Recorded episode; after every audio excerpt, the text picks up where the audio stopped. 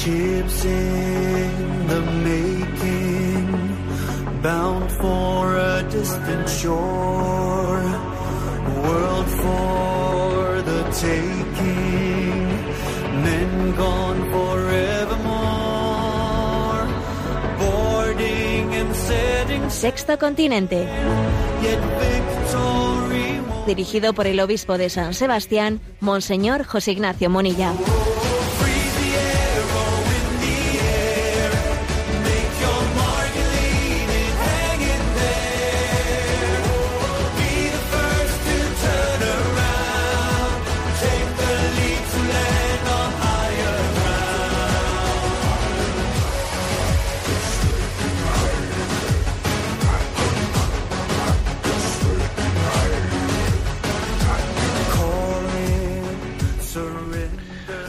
Un cordial saludo a todos los oyentes de Radio María. Un día más, con la gracia del Señor, nos disponemos a realizar este programa llamado Sexto Continente, que lunes y viernes de 8 a 9 de la mañana, una hora menos en las Islas Canarias, realizamos en directo desde Radio María España.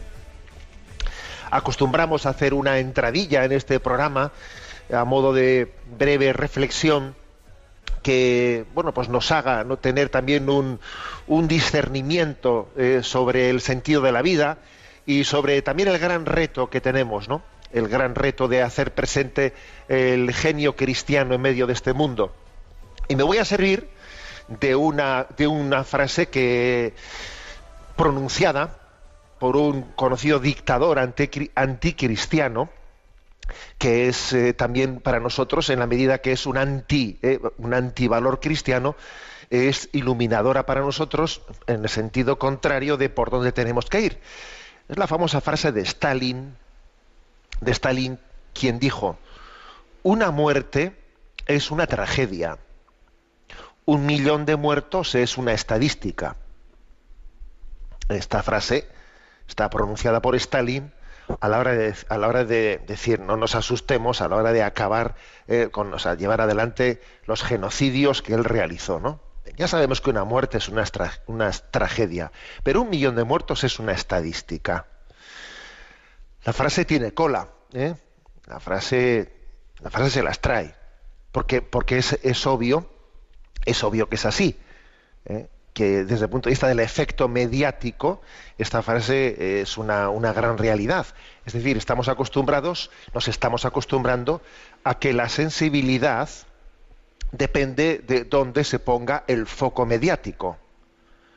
Y si el foco mediático ¿no? se pone eh, pues, ante una realidad concreta de una, eh, pues, de una situación dramática de una persona, eso genera pues, una, pues, una gran sensibilidad eh, colectiva y parece no pues que la conciencia social se conmueve ante una situación porque los medios de comunicación porque las cámaras porque los focos mediáticos han apuntado en una dirección ¿no? y sin embargo mm, bueno pues eh, si existe no pues la capacidad de tener una especie de filtros filtros mediáticos para para ocultar otras realidades que igual son muchísimo ¿no? más extensas que estas, eh, existen, bueno, pues la capacidad de tener filtros mediáticos. Es una gran pregunta, qui- ¿quién es el que controla esos procesos selectivos de qué es lo que aparece en el telediario y qué es lo que se oculta en el telediario, dónde se pone el foco mediático y dónde se ocultan las cosas, de manera que eso hace, eh, eso hace que, que exista una, se genere una conciencia eh, ética o más bien se, se esté endureciendo el corazón ante situaciones graves, pero que como no se ven, como no se ven, como se ocultan, y como de alguna manera se está generando una conciencia ética que mm, es muy poco racional y que en el fondo únicamente eh, se mueve a golpe de efecto emotivo, si no hay una imagen eh, que produzca un, eh, pues una emoción dentro de nosotros, no hay conciencia ética. Esta es una gran. ¿eh? Esto, nos hace muy vulnerables, muy vulnerables hacia lo que nos ponen en el telediario, hacia la imagen que y la que nos han, la que nos han ocultado y la que nos están poniendo, nos hace muy vulnerables. Yo re- recuerdo una anécdota, ¿no? De, de mi vida de sacerdote joven Y es, claro, pues eh, lo que supuso, por ejemplo, el hecho de que cuando Irene Villa, eh, ella no y su madre, pues fueron objeto de aquel atentado terrible por parte de ETA, el hecho de que en el telediario pues apareciese la imagen de madre e hija eh, incorporándose del suelo después de aquella explosión sin ser consciente ella de que había de que había perdido no perdido las piernas en aquel momento aquella imagen conmovió ¿eh?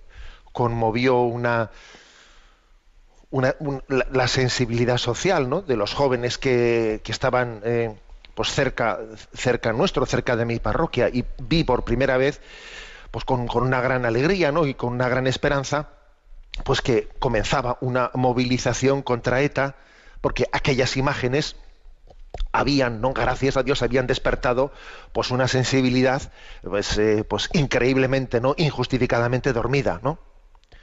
Pero claro, también me di cuenta, dije, bueno, que, estas imágenes terribles han, despertado conciencias, ¿no? Y por primera vez he visto jóvenes en la calle gritando contra ETA, ¿no? Pero o sea, había que esperar a ver esto en televisión para caer en cuenta de que es obvio que un grupo terrorista es injustificable. O sea, hacía falta que, nos, eh, que nuestra emotividad se sintiese impactada por una imagen. Es que no teníamos capacidad racional para ver algo tan obvio. Es increíble, ¿no? Es increíble que estemos en la, en, la era de la emotividad, de la emotividad, entonces dependiendo de qué nos sacan en la cámara y qué nos ocultan, nuestra la conciencia ética colectiva, bueno, pues está siendo fácilmente teledirigida, manipulada y cercenada, porque obviamente, ¿no? Pues hay tantas realidades que son ocultadas o que no llegan, ¿no? O, o no son captables, podríamos- o no son captables o son intencionadamente ocultadas, ¿no? Que sin embargo tienen que formar parte de nuestra conciencia ética. Entonces, ante esta frase de Stalin, ¿no? Una muerte es una tragedia. Un millón de muertos es una estadística. La verdad es que tenemos que ser conscientes, conscientes de que sí existen nuestros procesos manipuladores y que la, mm, a la hora de generar una conciencia o adormilar una conciencia ética, ¿no? Y que la, única manera de superar esto es caer en cuenta de que tenemos que poner rostro, rostro, ¿eh? a toda situación que exista en el mundo, ponerle un rostro, caer en cuenta de que hay personas con nombres y apellidos detrás de, de todas las situaciones eh, que acontecen en la humanidad y aplicar esa regla de oro del, comportamiento ético recogida, ¿no? La Sagrada Escritura. Trata a los demás como te gustaría que te tratasen a ti. Que en eso, obviamente, ya solamente no con esa regla evangélica, pues el mundo, el mundo sería verdaderamente distinto. Poner rostro, superar, ¿no? Superar la manipulación de, de, de esa conciencia teledirigida desde lo que en los medios de comunicación es, eh, el ocultamiento de determinadas realidades o por el contrario, ¿no? Pues el estar exacerbando determinadas emotividades, poner rostro personal aunque las cámaras no nos enfoquen las situaciones, poner rostro personal en todas y en cada una de las situaciones que vive nuestra humanidad. Sexto Continente es un programa que tiene también una interacción en redes sociales con los que sois usuarios de Instagram y de Twitter a través de la cuenta arroba obispo munilla. Decir que también los que sois usuarios de Facebook, también existe una cuenta que lleva mi nombre personal de José Ignacio Munilla, a través de la cual también interactuamos y que hay una página web multimedia www.enticonfio.org pues en la que tenéis en- a vuestro alcance allí pues todos los recursos de evangelización que vamos generando.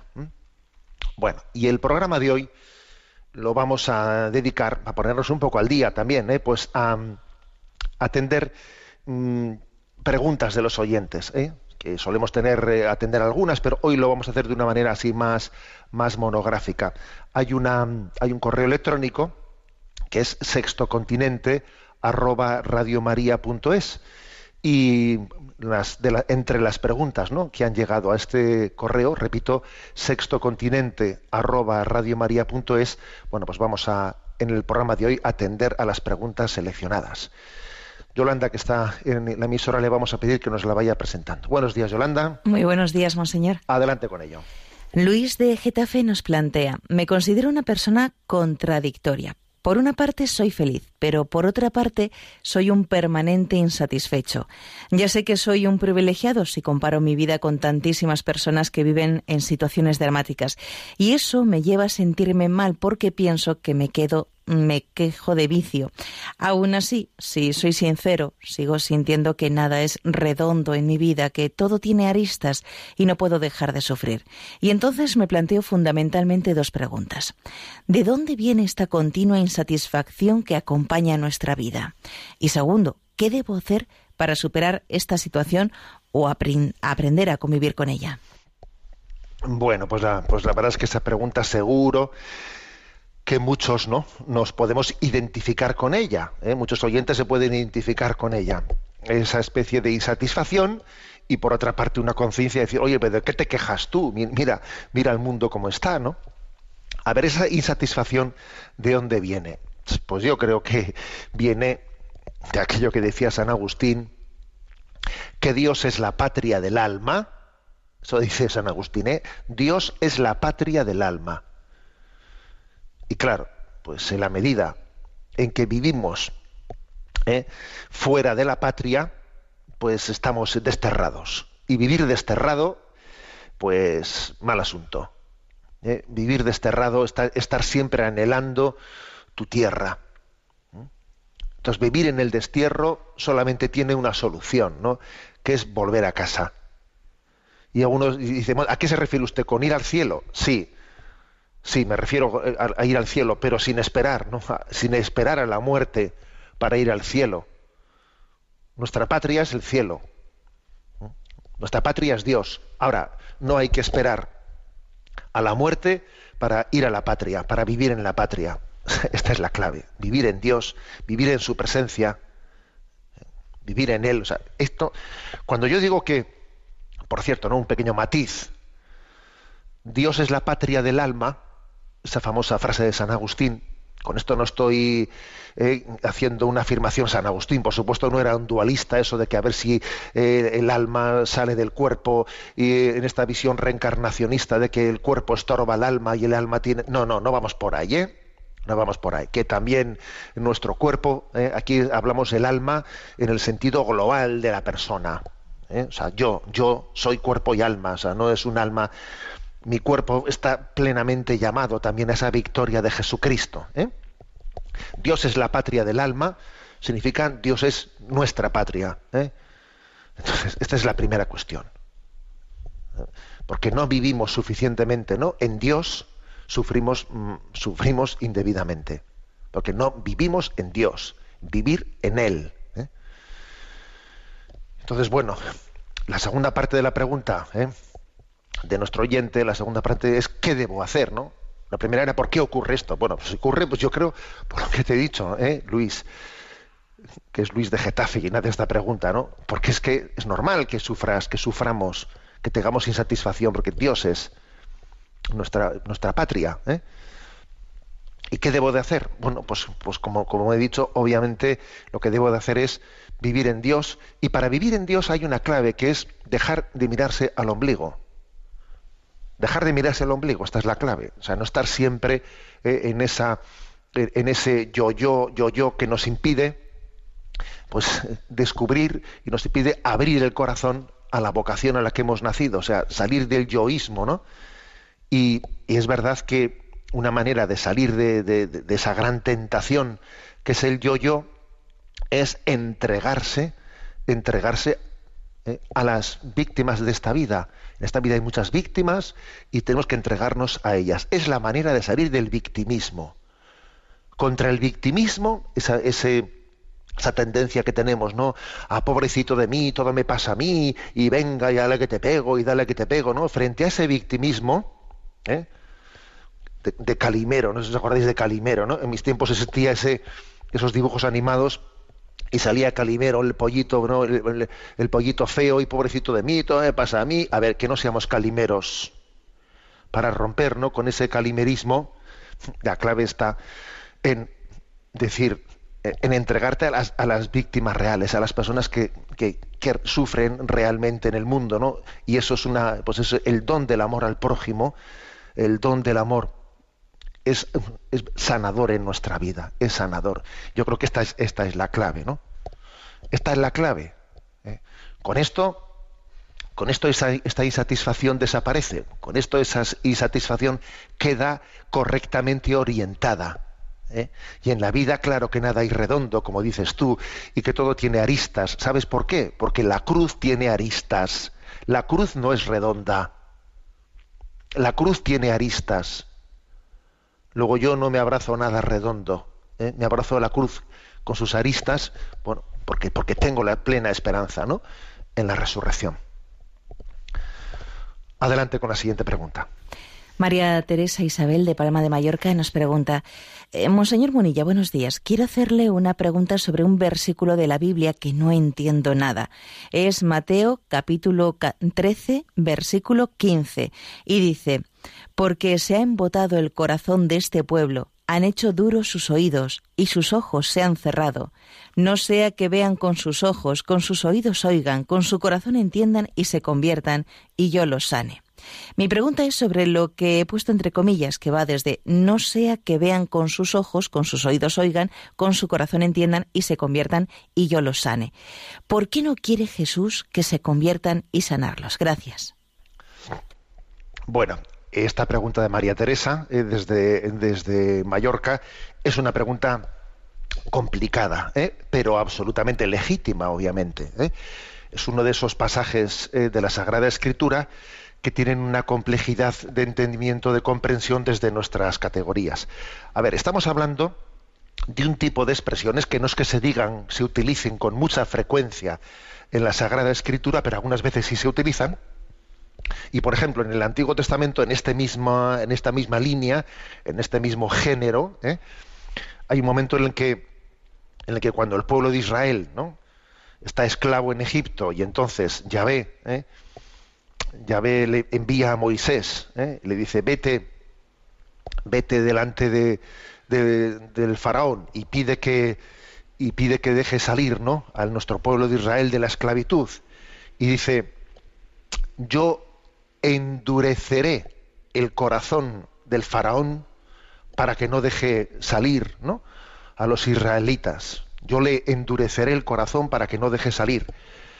Y entonces dicen, "Ojo, ¿qué- pero, qué, pero ha dicho ahí, ¿no? Que es un poco, eh, básicamente, lo mismo que en este texto evangélico de San Mateo se dice, ¿no? Que como que Jesús hablaba en parábolas, no fuese que así esos, para que, para que no entendiesen ¿eh? las cosas y así ¿eh? no sea que se convirtiesen y naciesen en una vida nueva. Pero, pero ¿qué está diciendo, no? Pero si Dios lo que tiene que querer es que todo el mundo se convierta, ¿no? Si Dios lo que quiere tener, claro, sí, sí, es verdad, es verdad. Pero la Sagrada Escritura existe en algunos pasajes, como digo, ¿no? Son pocos, existe un género literario, un género literario que lo que hace es enfatizar, enfatizar la autoridad plena de Yahvé por encima de todas las cosas. ¿eh? O sea, es decir, aunque alguien, aunque nosotros, aunque el faraón desobedezca a Yahvé, endurezca su corazón ¿eh? y no quiera dejar ¿eh? salir a los israelitas de la esclavitud, aunque el hombre pueda rebelarse contra Dios y desobedecerle, en el fondo, en el fondo, Dios, la, la autoridad de Dios está por encima de nuestra desobediencia. Es como decir, de Dios no se ríe nadie. Es como de decir, tú has desobedecido a Dios y no has dejado que los israelitas salgan de la esclavitud, ¿no? Bueno, pues para enfatizar este aspecto de que la autoridad, la palabra última la tiene Dios, se utiliza ese género de decir, y Yahvé endureció el corazón del faraón para, que no para no dejarle salir. vosotros ya sé que estaréis diciendo, no, pero hombre, pero qué forma de expresión tan contradictoria, ¿no? Es un género literario, o sea, tampoco, tampoco pretendamos ahí eh, eh, decir nada más de lo que el texto quiere decir. O sea, se está, se está intentando subrayar la máxima autoridad de Dios. Dios está por encima de todo. Incluso Dios está por encima de nuestra rebelión contra Él. ¿eh? De nuestra rebelión contra Él. Aunque el hombre pueda en su libertad desobedecer a Dios, rebelarse contra Él en el fondo, es- este género literario, ¿no? de decir Dios endureció el corazón del faraón para que no le dejase salir, es una manera de decir, mira, incluso hasta, hasta los condenados, hasta los que se rebelan contra Dios, ¿no? hasta esos están, sin darse cuenta, están glorificando la justicia de Dios. No han acogido la misericordia de Dios. Y sin quererlo, están glorificando a Dios en su justicia. Porque Dios es juez no solo misericordioso, sino también justo. Bueno, entiendo ¿eh? perfectamente que, que es un texto no fácil, que son, son pocos textos, pero es un texto como no fácil. Y ese texto del Antiguo Testamento, ese de que Dios endureció el corazón de- del faraón ¿eh? para que no dejase salir a los israelitas, es un texto que ese genio literario ahí en Mateo 13, 15 tiene esta expresión que cuando, bueno, yo soy consciente de que cuando se lee en la iglesia, como es un versículo de pasada, no se llega a entender mucho y se sigue, se sigue para adelante, pero, pero obviamente es un género, es una manera de expresión en la que lo que se está remarcando es que, mira, aunque, aunque tú te rebeles frente a Dios, aunque, aunque el hombre no, todo está integrado en un plan de Dios en el que Dios tenía incluso dispuesto, tenía dispuesto tu rebelión, ¿eh? tu rebelión y Dios sigue adelante la historia de la salvación a pesar de tu, de tu rebelión. ¿eh? Bueno, tenemos un primer descanso musical y os va algunos no nos, os va a llamar la atención escuchar esta, estas voces que están así como son de son de ya unas cuantas décadas no de brotes de olivo. Amad a los enemigos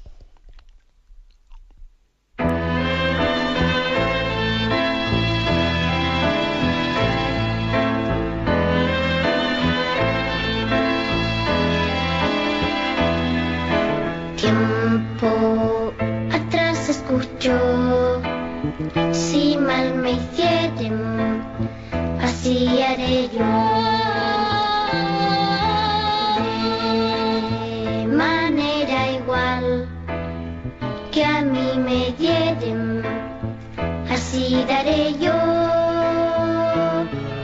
Mirad, vosotros que escucháis todo lo que os digo.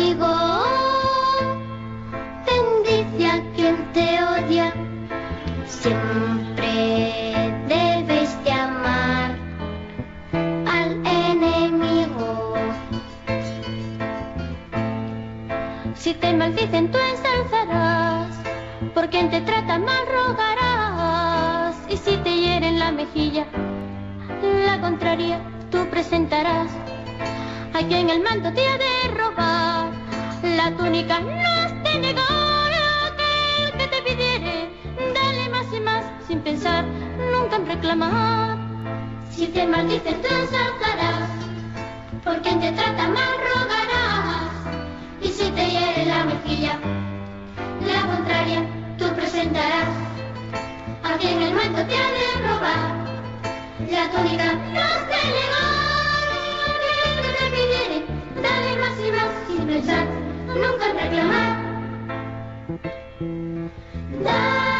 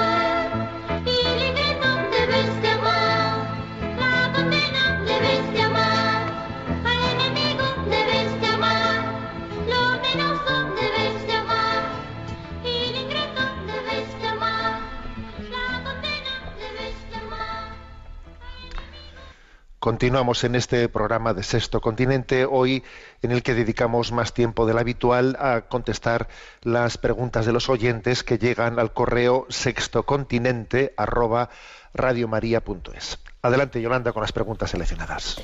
Eh, Javier de Albacete nos comparte. Buenos días. En ocasiones nos habla de usted de la importancia de dar testimonio. En mi caso, reconozco que lucho por no hacer nada escondidas, bien sea santiguarme en la calle antes de rezar el ángelus, o hacer una acción de gracias antes de comer, o llevar el rosario puesto en el coche con la ventanilla bajada. Pero, sin embargo, reconozco que me cuesta mucho no ocultarme, que la tendencia natural es a hacerlo, y creyendo que no agrada a Dios, lo llevo a la confesión. ¿Dónde está el error entonces? Bueno, vamos a ver, también puede ocurrir, ¿eh? puede ocurrir que haya pues, en nosotros un componente de timidez, ¿eh? eso suele pesar en nuestra vida, un componente de timidez. También puede haber no solamente un componente de timidez, sino un, compone- un componente de vanidad, ¿eh? de vanidad, de amor propio, de pues bueno, pues de no querer ser eh, juzgado por los demás, de que, uno es consciente de que identificarse como cristiano pues puede ser objeto de habladurías, de ser juzgado, etcétera, ¿no? Y entonces esa especie de amor propio, ¿eh? esa especie de, soberbia, pues nos lleva al ocultamiento. ¿Qué puede haber en nosotros de timidez y qué puede haber en nosotros de lo segundo? Eh, Bueno, pues las cosas a veces eh, no es tan fácil, ¿eh? no es tan fácil poner una línea rectilínea, rectilínea, pero en cualquier caso, yo creo que mm, la clave está en, obrar en esta vida por discernimiento, por discernimiento y no por la presión que tenga en nosotros el componente tanto psicológico de nuestra timidez como el componente de eh, pues de esa vanidad de que cómo me miran los demás, que piensan de mí los demás, etcétera, ¿no? O sea, la clave está en no obrar condicionados por esas presiones, sino obrar por discernimiento. Y el discernimiento en el fondo se hace de una manera más racional, poniendo eh, las cosas delante de Dios y en su presencia, pues juzgando la oportunidad no oportunidad, etcétera, y, la oportunidad o no oportunidad eh, se hace en base a dos cosas, ¿eh? a dos cosas. Primero ver si a mí lo que me mueve eh, para dar un testimonio ante una persona, le voy a decir una palabra. a ver, a mí lo que me mueve, ¿qué es? Es el amor, es el deseo de su bien. Si es otra cosa, si en el fondo es que eh, le quiero restregar una cosa porque tengo un cierto amor propio, o sea, estoy un poco herido con él y, y entonces me quiero un poco resarcir, cuidado, cuidado, los, motivos que nos lleven, ¿no? a bueno pues a, hacer un apostolado tienen que ser limpios, tienen que ser motivos de amor, ¿eh? de querer el bien de los demás. Y en segundo lugar, el segundo elemento de discernimiento es un juicio prudencial en el que uno dice, a ver, eh, creo que soy la persona adecuada para esta persona, eh, es previsible que esto que le digo, este testimonio que le doy le pueda ayudar, eh, o quizás no está preparada en este momento para que yo le hable de esto, le hable del otro. Bueno, o sea, un juicio un poco de prudencia sobre la sobre lo que previsiblemente se va a derivar de un testimonio. O sea, esto es lo que tiene que mover nuestro discernimiento, ¿no? Que no me mueva ni la timidez ni la eh, ni, la vanidad, ¿eh? ni la vanidad, que lo que me mueva sea ese discernimiento. ¿eh? ese discernimiento. La clave yo creo que es mm, para poder vivir así, para poder actuar por discernimiento y no, y no condicionado por esas presiones externas o internas, hay que vivir en presencia de Dios. Tenemos que ser almas que vivan en presencia de Dios y, y que no, de, de manera que no nos condicione, no nos determine, no nos determine, ¿no? Pues la mirada y el juicio de los demás, incluso que no me determine mi propia timidez. ¿Eh? Esto me lo habéis escuchado muchas veces, ¿no? Los oyentes de, de Radio María. Mi público es Dios, Mi público es Dios. Yo sí, sí, claro, si no vivo en presencia de Dios y, y es la mirada de los demás, o mi propia timidez o carácter o forma de ser, ¿no? La determinante en la vida, no. A ver, mi público es Dios. Y es en su presencia en, el que, en la que, bueno, pues diré una palabra, actuaré con sencillez, me santiguaré, diré una palabra, claro. ¿eh? Porque es verdad que el apostolado es, un- es una gran, el testimonio es una gran responsabilidad. ¿eh? Jesús, ayer mismo en el Evangelio nos dices, vosotros sois la sal del mundo, sois la luz del mundo, no se esconde una luz.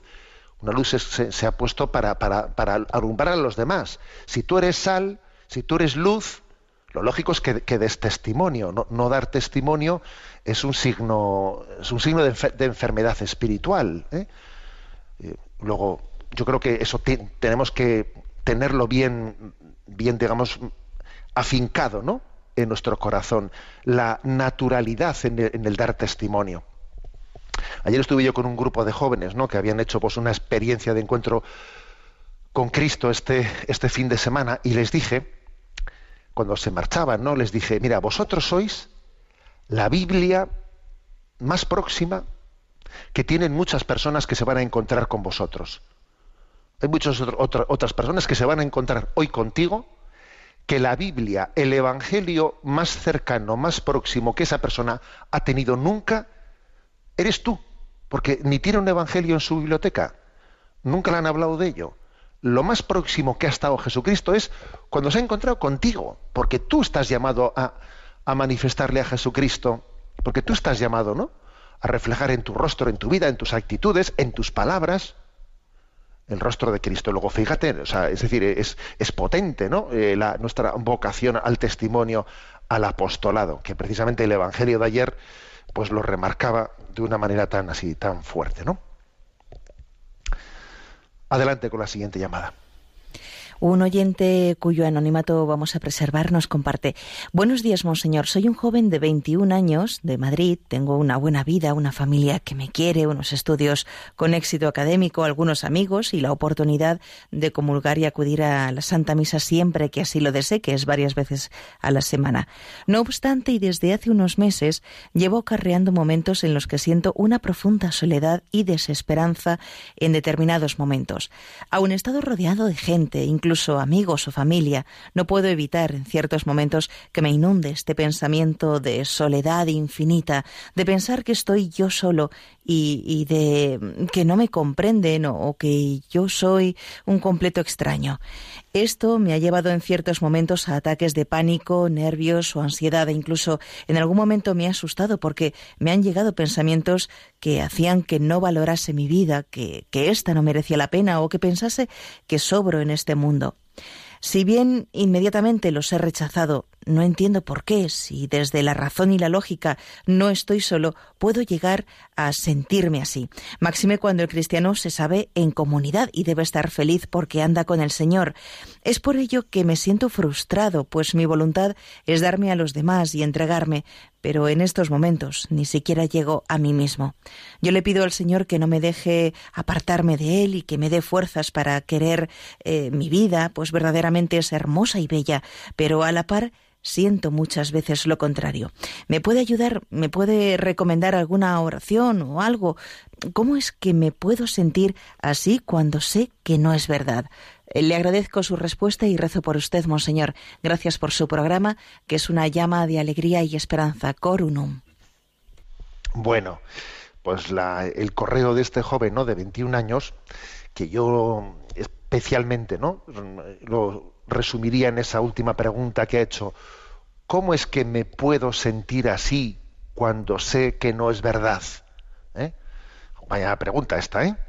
Esta pregunta es potente, pero claro, a ver, este joven es cristiano, es católico, y es consciente de que no es verdad, que esté solo, no es verdad que existan razones para esa angustia que él experimenta y dice, a ver, yo sé, o sea, tengo conciencia por la fe que Dios está conmigo, que la comunión de- del encuentro con los demás es gozosa, etcétera, pero ¿cómo me siento tan mal? Bueno, pues, a ver, obviamente voy a decir una cosa, ¿eh? que sí que es como, ya es frecuente que, que repita siempre. que cuando uno, que cuando atendemos este tipo de, de- de consultas en público, no sirven tanto eh, para que esta persona que nos ha escrito, cuyo anonimato pues hemos guardado, ella se sienta contestada eh, personalmente, porque, porque obviamente eh, se requeriría un conocimiento mucho más personal de esta persona y, en el fondo pues se, requiere un acompañamiento espiritual. ¿eh? Si aquí tenemos esta costumbre en el programa de atender este tipo de consultas es porque consultar guardando pues la intimidad de las personas consultar esto en público sirve para que en la respuesta se genere se vamos se vaya haciendo criterio eh, un criterio que nos sirve un poco para todos al margen ya de que estemos nosotros o no en esta situación personal ¿eh? con lo cual lo primero que le digo ¿eh? pues al oyente que nos ha escrito a este joven es que no sé si tienes un acompañante espiritual pero si no debes de buscarlo ¿eh? y además en tu situación pues debes de buscarlo vamos sin o sea no esperando a que aparezca sabes sino activamente cogiendo y, y a, por ello ¿eh? y es muy posible que ese acompañante espiritual también haga una evaluación de qué, de qué grado de componente psicológico pueda existir dentro de ti. ¿eh? ¿Por qué? Porque es que tenemos un condicionamiento psicosomático. Entonces es verdad que es verdad que tenemos una un alma espiritual, es verdad que es un que es una que es un regalo de Dios, ¿no? Es un regalo de Dios el que el que mantengas la fe, que mantengas la conciencia de que Dios está contigo, que estando contigo, eh, pues no tienes nada nada que temer, pero claro, eh, esa esa convicción de fe convive al mismo tiempo con los condicionamientos psicosomáticos. Y entonces, si resulta que en ti hay pues algo de ansiedad, algo de depresión, algo de tal, ah, claro, eso condiciona. Puede ser que necesites un- un una cierta ayuda médica, una cierta ayuda eh, de- también de algún fármaco. Es posible, es posible. Y si tal necesidad fuese, fuese o sea, si eso fuese así, y sin el discernimiento con un acompañante espiritual que, te- que lógicamente te va te va a conducir también a un pequeño estudio psicológico, si te dijesen que necesitas alguna ayuda, ¿eh? ayuda de tipo psicológico psiquiátrico, no debes de, acogerlo como una humillación en absoluto, ¿no? Debes de aceptar en verdad pues que tenemos nuestros condicionamientos, ¿no?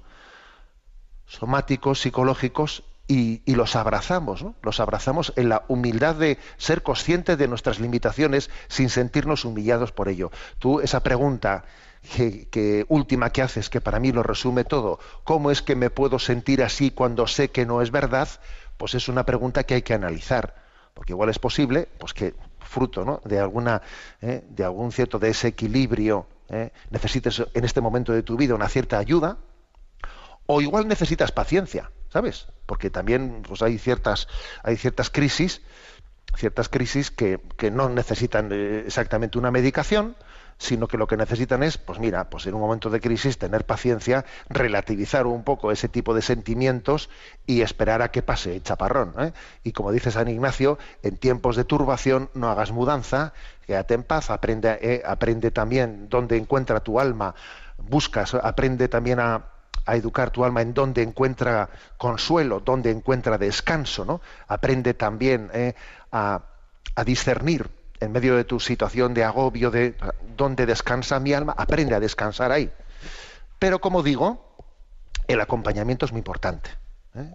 Es muy importante. Y esto, por cierto, a los que somos sacerdotes, que sé que también hay, ¿no? Pues, pues sacerdotes escuchando este programa, pues una vez más nos, eh, nos interpela nos interpela en la importancia de que seamos buenos acompañantes espirituales, tengamos también detrás de nosotros profesionales a los que poder derivar las personas, a los que poder, pedir una opinión, eh, qué importante es para un sacerdote que tenga un psicólogo, que tenga un psiquiatra de confianza, al que pueda decirle, oye, te voy a enviar a una persona, dime, o sea, dame tu juicio sobre cómo lo ves, qué importante es que haya profesionales, terapeutas, mm, eh, que, que, tengan, ¿no? O sea, que estén en torno a la vida de un sacerdote y que le ayuden de una manera interdisciplinar a los acompañamientos espirituales. ¿eh? Adelante con la siguiente pregunta. Carmen Villalustre nos plantea, buenos días, Monseñor, cuando habló de la señal de la cruz, se refirió a Colosenses 1.24, completar las aflicciones de Cristo. ¿Me podría explicar a qué se refiere? Parece como si dijese que Cristo no lo hubiese sufrido todo, aunque se de sobra que Cristo sí ofreció un sacrificio único y completo. Gracias, Monseñor. Sí, la verdad es que es, que es un texto pues de esos que nos suele llamar la atención, ¿no?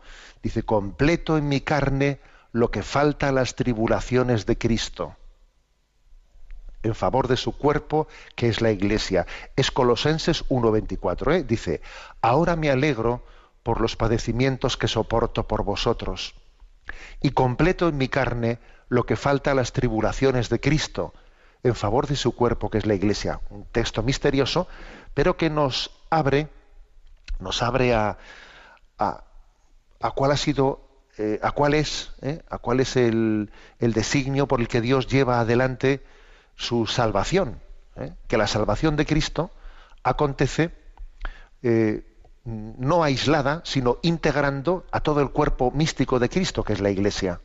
Entonces todos nosotros estamos integrados en esa salvación de Cristo. Y es verdad que es Cristo el que ofreció el único, el único sacrificio redentor del mundo.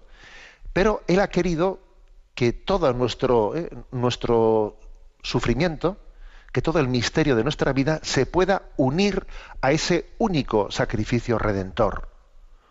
O sea, Dios ha querido que, que eh, nuestras alegrías y nuestras penas, la salud y la enfermedad de nuestra vida, acontecimientos, frustraciones, éxitos, todo eso pueda ser integrado a la vida redentora de Jesucristo. Que yo mismo, por mí mismo, eh, mis sufrimientos, mis éxitos, mis fracasos no son nada, pero Dios ha querido que exista como una especie de, permitidme la expresión, cordón umbilical, o sea, como una, eso es lo que decimos que es el, la comunión del, del cuerpo de Cristo. Es la cabeza, ¿no? Cristo, nuestro Salvador, pero todo se ha integrado en Cristo. Y entonces cuando se dice completo en mi carne lo que falta a la pasión de Cristo, no es porque Cristo no, eh, sufriese suficientemente, ¿no? No es porque a Cristo le faltase algo, sino porque Cristo quiere que nosotros nos integremos eh, en nuestra vida con su sacrificio redentor. Aquella famosa expresión agustiniana, una vez más, ¿no? El que te creó sin ti no te salvará sin ti. ¿Eh? El Señor ha querido que integremos nuestra vida ¿no? en su designio redentor. Y es, y, es un, y es maravilloso ¿no? que esto pueda ser así. Es maravilloso que nosotros podamos integrarnos en ese sacrificio redentor. Tenemos un segundo descanso musical, un momento para escuchar esta banda musical Viva la Vida de David Garrett.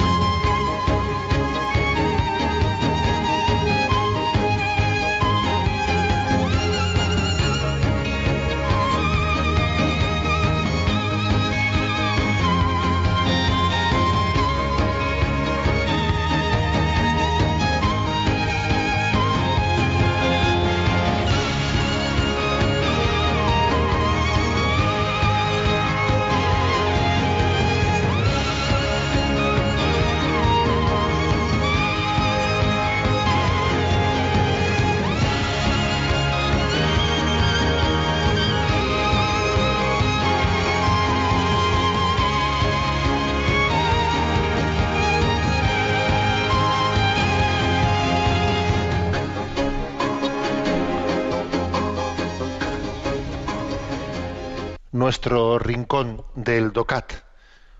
Nos toca el punto 178. Perdón, no, 179. ¿Dónde están los límites del mercado libre? Muchos son los que no tienen acceso al mercado y no pueden satisfacer sus necesidades más básicas. Padecen la pobreza, no pueden ofrecer ni comprar nada. Sin embargo, ha de quedar claro que el ser humano no solo tiene algo, sino que ante todo es alguien. Hablamos de hermanos y hermanas nuestros con una dignidad que jamás pueden perder.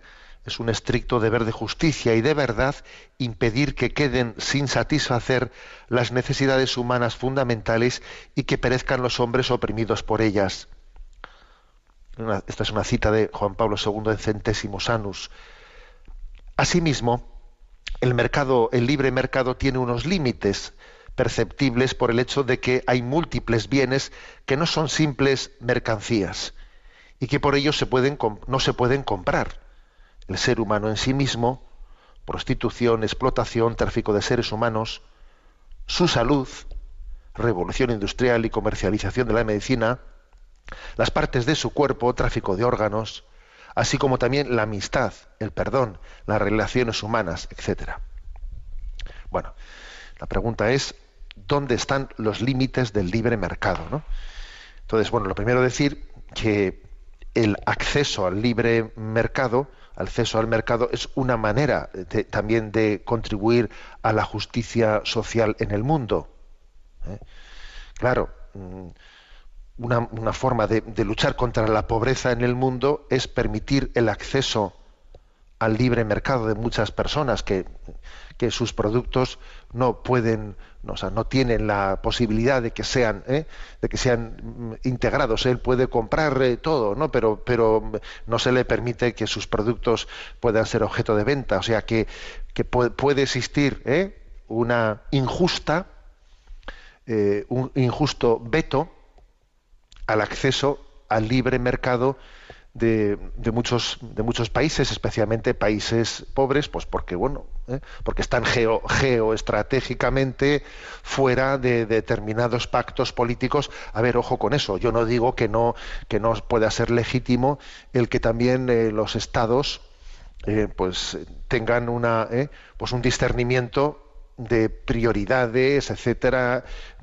Yo con esto no estoy diciendo la doctrina social de la Iglesia no dice que sea inmoral eh, pues el, tener una política eh, en la que un, gobierno discierna sobre las tasas arancelarias eh, fuera de- del sistema geográfico en el que estamos integrados. Bien, existirá ese, ese derecho, pero ojo con que, ese, con que el ejercicio ¿eh?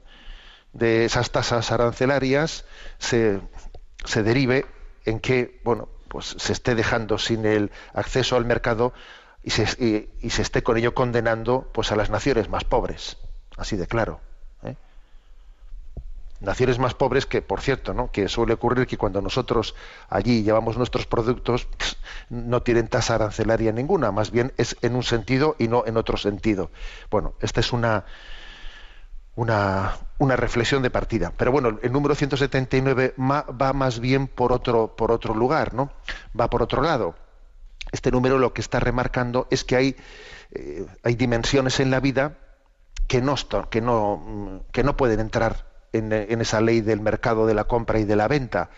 Hay dimensiones que forman parte del, del alguien, no del algo. Y cuando hablamos de alguien y no de algo, no de objetos, no de objetos de consumo, pues obviamente entonces no, no podemos aplicarle eh, los mismos criterios eh, a, a ese- a esas realidades humanas. Entonces aquí se ponen, se ponen especialmente cuatro, cuatro eh, cla- claves, ¿no? o cuatro aspectos que no son reducibles a esa ley del mercado. El primero dice el del ser humano mismo dice prostitución, explotación, tráfico de seres humanos. ¿no? O sea, es terrible, pero tal cosa existe. ¿eh? Tal cosa existe, que el, que el propio ser humano llega a convertirse, llega a ser utilizado como parte o sea, como un elemento de compraventa. Nos escandalizamos de la esclavitud de no sé qué siglos, pero ojo, hoy en día existen también esas esclavitudes.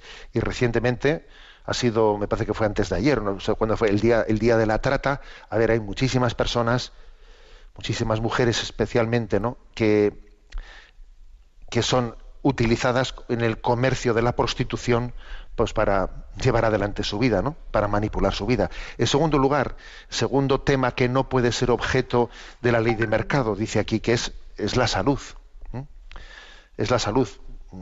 La mercantilización de, de, la medicina a través de la revolución industrial puede hacer injustamente ¿no? que muchísimas eh, sectores de la población mundial queden fuera, queden fuera injustamente, injustamente de, ese derecho universal a la, a la salud, ¿eh? a poder acceder a los medios de la salud.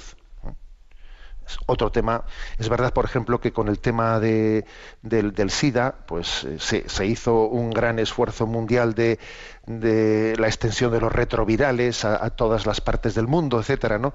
Yo creo que también eso se hizo, las cosas como son, porque se dijo, a ver, como no, como no se, se tenga el SIDA también en, otros lugares, eso al final va, a acabar llegando a nosotros, ¿no? Cosa que es verdad, o sea, no sé si se hizo por sentido de justicia social o se hizo por sentido de practicismo, porque se dice como no. Pero fijaros, ¿no? pero yo he sido testigo en algunos de esos viajes así misioneros a África, que a veces eh, la, las medicaciones de las combinaciones de retrovirales, etcétera, eh, contra el SIDA no pueden llegar a ser ¿no?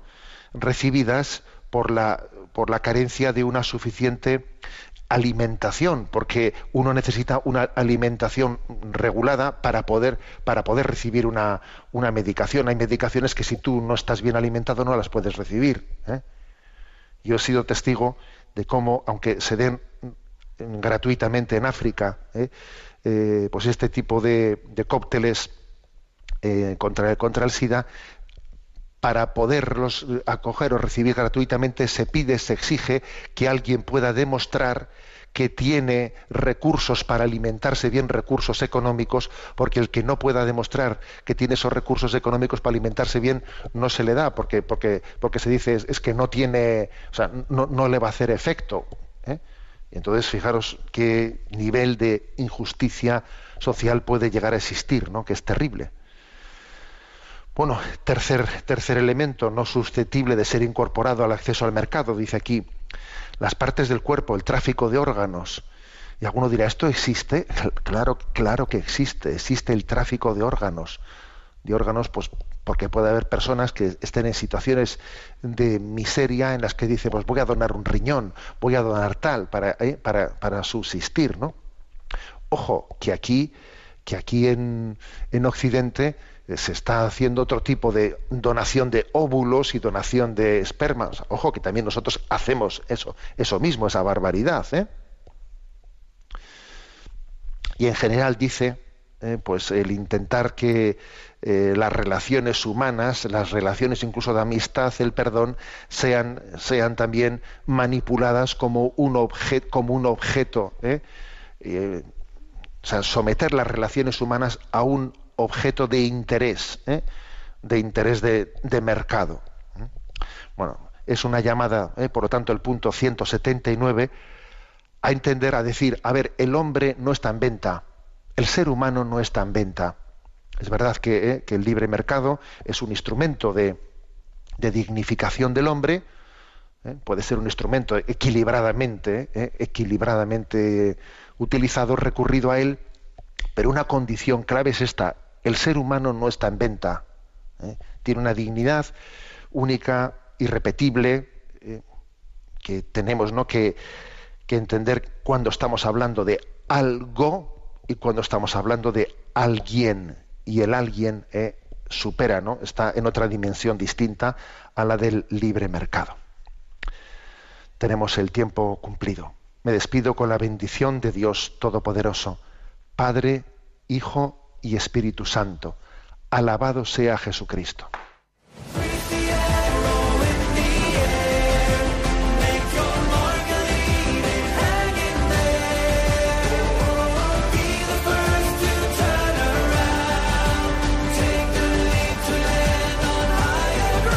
Y así finaliza en Radio María, Sexto Continente, un programa dirigido por el obispo de San Sebastián, Monseñor José Ignacio Monilla.